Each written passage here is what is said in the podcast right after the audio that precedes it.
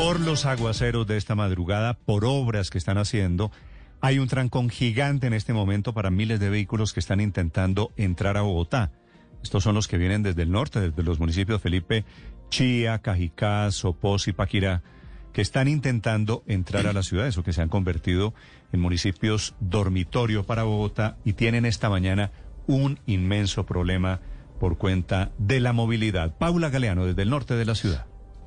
Así es, muy buenos días, Néstor. Hay un inmenso trancón en la autopista norte, sentido norte-sur, hacia el centro de la ciudad por obras en la vía. La afectación va desde la calle 170 por todo el carril. Los vehículos se están moviendo a 6 kilómetros por hora, pero no es el único trancón que se reporta en este momento. Hay una invasión en el carril exclusivo de Transmilenio por una tractomula varada en el de la autopista sur con calle 59 sentido oriente-occidente. Por este motivo se presentan retrasos en los servicios de Transmilenio. En la localidad de Usme también hay un gran accidente entre un bus y un vehículo particular sin lesionados afortunadamente frente al portal de Usme. Recordemos que esta es una vía compartida entre Transmilenio y los vehículos particulares y está totalmente detenida. Y en este momento se inicia el contraflujo en este punto.